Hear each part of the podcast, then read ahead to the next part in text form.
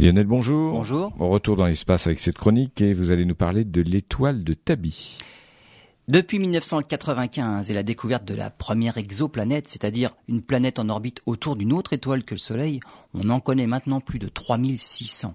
Bien évidemment, parmi toutes ces exoplanètes, il y en a qui défient les astronomes, notamment KIC 8462852, découverte en 2015 par l'astronome Tabitha Boyajian et qu'on surnomme maintenant l'étoile de Tabi.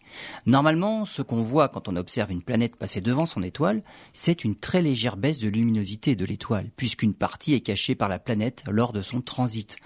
Dans le cas de l'étoile de Tabi, située dans la constellation du Cygne à 1280 années-lumière, ce sont des variations de luminosité anormales. Anormales dans leur amplitude, mais également dans leur répétition. Certains y voient déjà le signe de la présence d'une intelligence extraterrestre.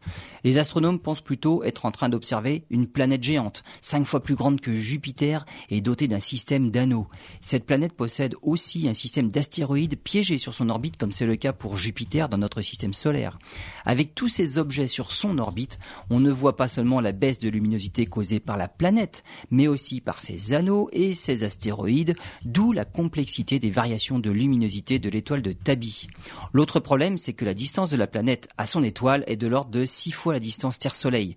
Et donc, la planète met 12 ans pour faire un tour complet. Il faudra donc attendre plusieurs révolutions, plusieurs fois 12 ans, pour confirmer que tous ces corps sont bien en orbite autour de l'étoile de Tabi.